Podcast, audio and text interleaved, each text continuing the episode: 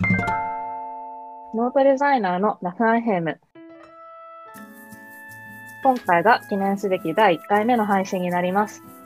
このラジオはノートのデザインチームが気まぐれに配信する今の会社の中で話題になっていることやデザインの情報などをラフにお届けする番組です。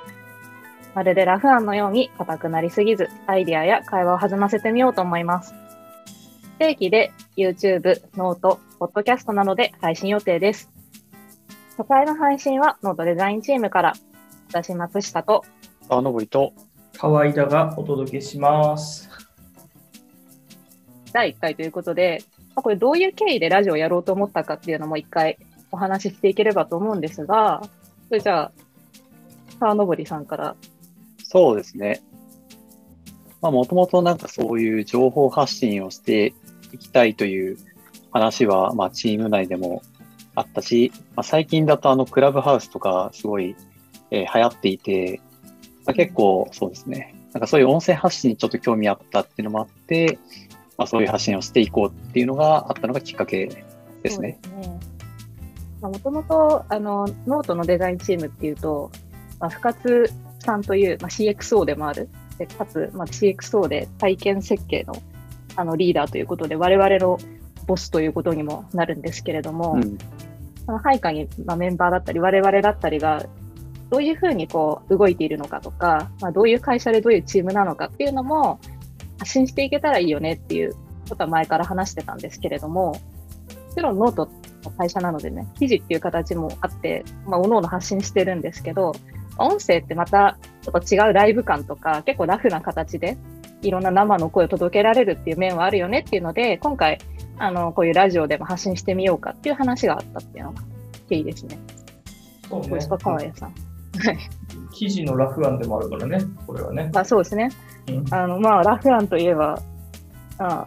デザイナーといえば、とりあえずこれまだラフなんですけどって言って、すごい。いこう、作りかけの30点のものを出すっていうの、おなじみだと思うんですけれど、そういう心意気のタイトルですよね、これは。そうですね。まあ、貯めるくらいだったら、どんどん会話も発信してみようっていうね。そうですね。うん。あと、まあ、やっぱラジオ好きなんで、確かに。ラジオやってみたかったっていうのは若干あるかもしれない。そのラジオのメリット的なところはなんか感じるものはあるんですか？あ、あるね、ありますね。いや、なんかね、ラジオって、ラジオだから聞けるみたいなの結構あって、なんか動画ってやっぱ集中力を要するんですよね。で、多うん。分動画を、多分誰かのその話してる動画をずっと見続けるって結構きつくて、うん。だけどその聞きたい話に関して言うとその集中力のバランス的にラジオがちょうどいいっていうのが結構あってだからそのサブカル的なものとかってやっぱラジオと相性いいなと思うしそのエンターテインメントと知識欲みたいなのでちょうどいいバランスのところが満たせるなと思ってラジオが好きかな、まあ、音楽だと相性いいっていうのはあるけどなんかね知識欲を満たすのはラジオちょうどいいなって思ったりしますね。うんでもやっぱなんかこう、人の会話でながら聞きできるっていうのが、こう本とかとは違った良さがある感じはするよね、ラジオ。うん、そうそう。本ってさ、飽きちゃうんだよ。なんか飽きちゃうってことはあれだけど、俺のあのね集中力の問題で。あのね、本好きだし、あ基本、うちの会社に入社してくる人で本嫌いって人そんなにいないかなとは思うんだけれど、あのーでね、あの、なんていうのかな。情報を伝えるツールとしては、こう、結構良し悪しなところはすごいあるようなとは思ってて、その、情報量が多すぎて、あのーなんていうんだろうね。やっぱり集中力が持たないというか、本当に欲しているものにたどり着いて、分かったってなるまでがすごい時間かかっちゃうとかはうん。あるなって思うんだけど、まあなんかラジオとかの方が、なんだろうね、やっぱ無意識にここは聞きたいところだなっていうところに会話形式だから集中できるとかあるのかなって思ったりはするけどね。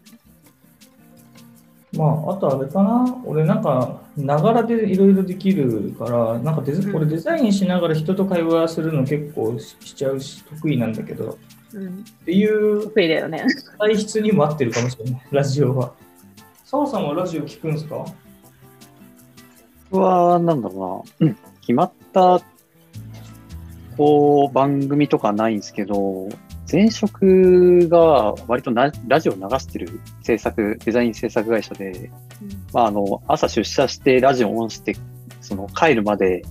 をずっと同じ番組、インターフェーム流してて、うんだから結構それが、あの、なんてい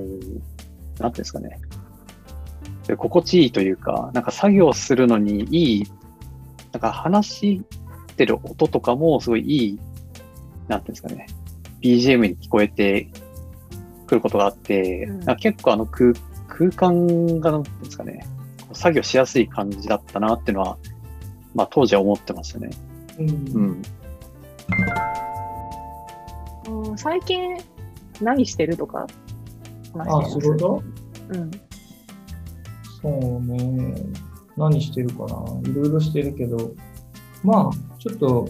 今ゴールデンウィーク前だから、それに合わせていろいろ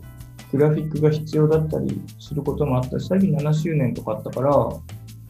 あの、それに必要なものとかもちらほら作ったりしてて、意外とグラフィック的な仕事が最近増えたなとは思ってて、そういう時はもうただ作業するだけだったらまさにラジオとか打ってつけだったりするけど、まあさすがにミーティング中は聞けないからね。なんか、ミーティング、そういうグラフィックの作業、あと、あれだな、他のチームとの関係性を作るためにどうするかっていうのを頑張ってるかな、最近は。澤さん最近どうですか？でも澤さんも結構ミーティング多いイメージはあります。まあ、そうですね。でもなんかちょっと最近そのスケジュールを見返してたところ、なんだろうな。すごい、僕が参加しなくてもいいミーティングっていうのが逆に少なくて。多分それって、なんだろうな。まあ、いろんな、このプロジェクトとかチームとかの大事なミーティングで詰まってるんだろうなっていう気はしてるんで、まあそうですね。まあミーティングを削るっていうよりも、どっちかっていうと最近はなんだろう、作業効率の方をどうにかできないかで、ちょっといろいろやってるってところはあるかもしれないですね。まあでもなんかやっぱそうなるのって結構いろんな、最近デザインチームがいろんなこうプロジェクトとかやることに出入りすることが多いですもんね。どちらかというと、うんなんか一個に集中するってよりかは、なんかそういう時期なのかもしれないけど、結構この会社の中でも、今やりたいって上がってることが、意外とすごいたくさんあるなっていう時期なのかなっていうのがあるんですよね。松下さんはさ最近どうしてるの？最近、最近そう。そのノートの、あの、基本的にはプロダクトの、あの、アップデート？あの、うん機能アップデートをやるチームというか、まあ、ノートを成長させていくためには、今どういう、こう、課題があって、うん。まあ、あの、使ってる人たちに対しては、こういう、こう、きっと、悩みとか、あの、使ってて困ることとかがあるし、まあ、サービスとしても、あの、あの、今優先してなきゃいけないこととかと重なるのはここだっていうのを決めて、それを、あの、何、じゃあどういうことをしていくかっていうのを決めて、で、優先度を組んで、で、今、あの、そうですね、チームでスプリントを組んで、まあ毎週毎週、あの、開発するものを回してるっていうようなことをしてて、で、私の場合、あの、デザイナーなんですけれど、まあ、兼業でそのチームの、あの、PM もしてるので、なんなんでしょうね。結果その、PM として何やるかっていうのを決め、まず、まあ結構考える時間が長くなったなとは思っていて、その前段の情報収集とか何しなきゃいけないかっていうのを結構考える。で、まあ、デザインは本当にそこの中の一部というか、まあ、ちょっとしたあの UI 変えたいとか構想変え、あの設計とか構造変えたいとかは、まあ、自分で起こせるからやるんですけど、うん。すごいこう比率が、こっちの比率の方がやっぱり重くなってきたなっていうのはあるって感じですね。だからいろんなものに出入りしてやるってよりかは、一個のそのやることに対してすごい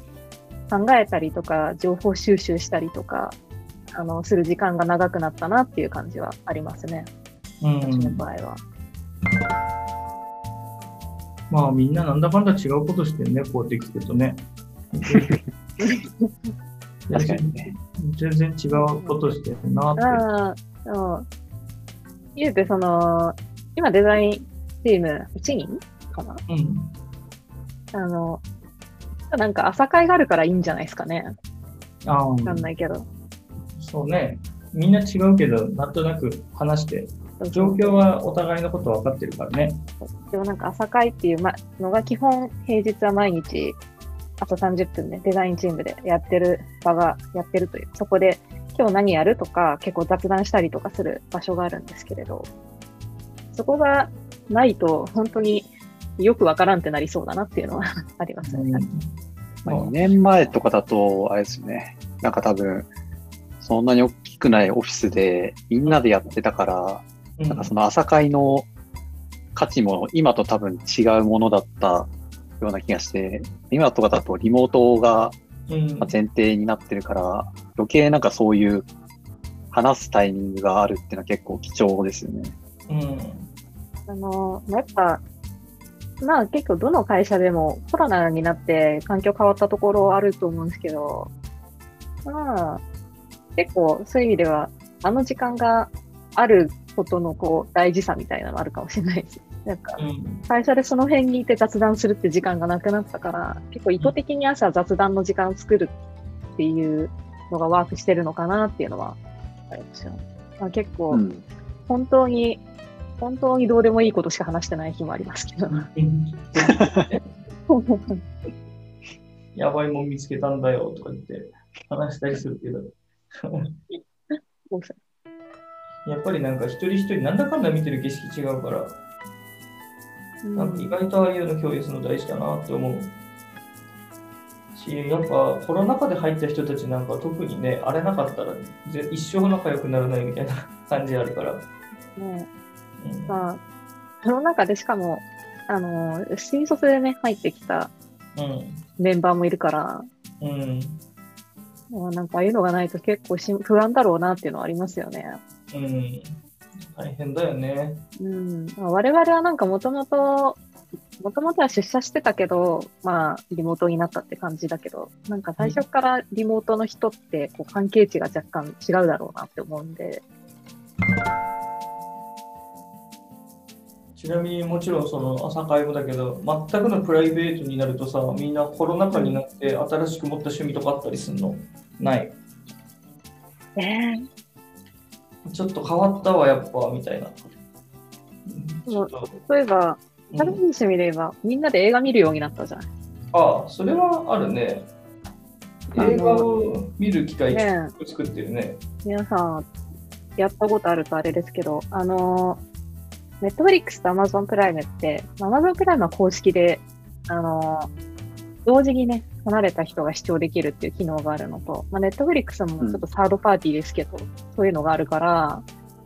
なんかこう、見たいやつとかをピックアップして離れて一緒に見るみたいな習慣は、あそれは、あの、この、なんでしょうね、こういう生活になったらできた新しい趣味。そうだね。そうだよね。確かになうんなんかあれなんかあのーなんでしょうね、リモート飲み会よりあっちの方が結構話弾むなっていう感じはあります。わかる。俺、リモート飲み会苦手でさ、うん。なんかあの飲み会ごっこみたいに感じちゃってさ、なんか、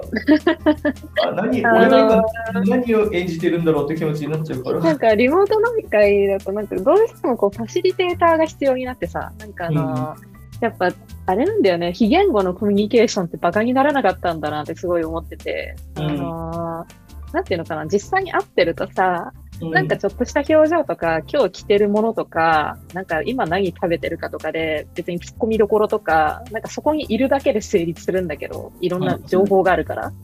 あの別に黙ってても、あの、まあいいっちゃいいみたいなのあるんだけど、リモート飲み会って黙ってるとマジの無みたいな、そこには無しかないみたいになるから、なんかどうしても誰かが司会にならなきゃいけなくなっちゃって、そうするとなんかまるで RPG のようになっていってしまうっていうのは、そう、ね、あるよね。ななんかね、俺今何演じた演じてるんだろうって本当に思うから。だからしかも司会になりやすいからさ、俺。なんかまあ、あの、小屋さん結構おしゃべりだから、こう、おしゃべり担当としてみんな頼っちゃう なんか、まあ、デザインチームとかまだなんかみんな仲いいから話しやすいしネタもあるんだけどうん。初めてのメンバーの時にその司会になった時とか、もう今から何を演じようってやっぱ思っちゃうよ。そうね。うんあとで、そうねまあ、そういう経緯があったから、なんか、それに離れてみんなで映画を見るっていうのって、やっぱり、こう、あの、常にネタを提供してくれるじゃない、映画って。うんそうね。だからそうそうそう。いや、いいよね。そうがある確かに。ディ Discord でつないで、ツッコミをみんなでするんだよね、映画見ながらね。そうそうそう。あの、うんまあ一応、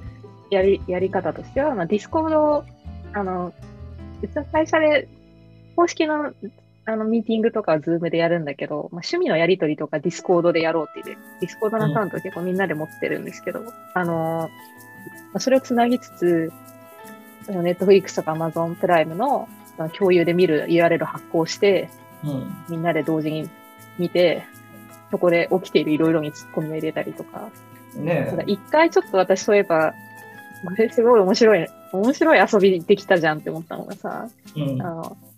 映画でネタバレビンゴみたいなの作ったじゃない？あ、やったわ。あの、先の展開を予想して25マスにみんなが予想する展開を書いて。そうそう。だからなんか、なんだっけ、あの映画、あの、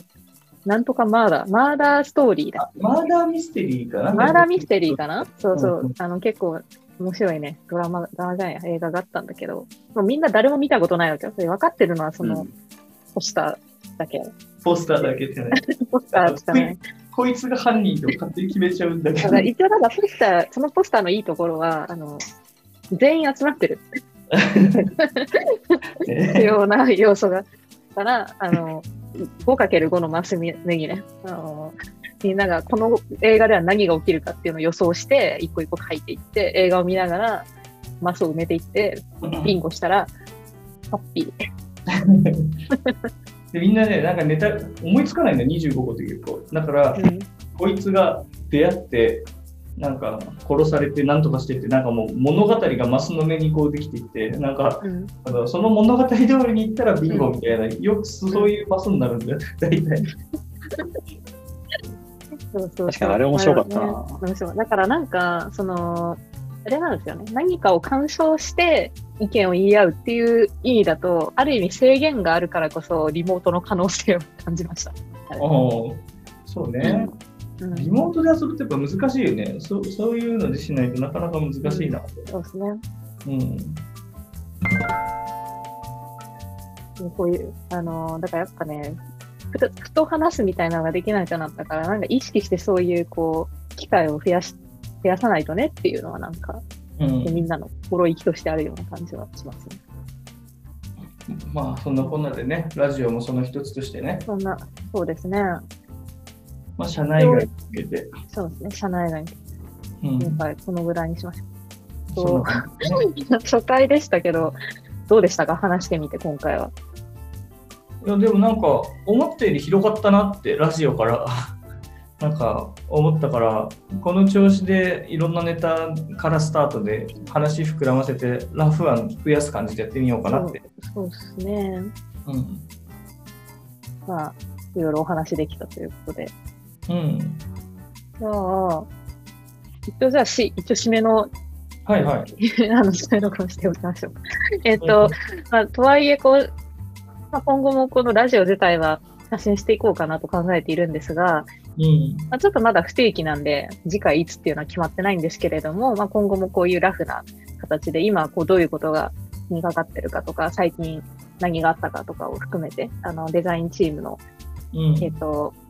なんでしょうか、生なこうおしゃべりというか、をおたお届けできたらなと思ってます。まあ今後もあの聞いていただけると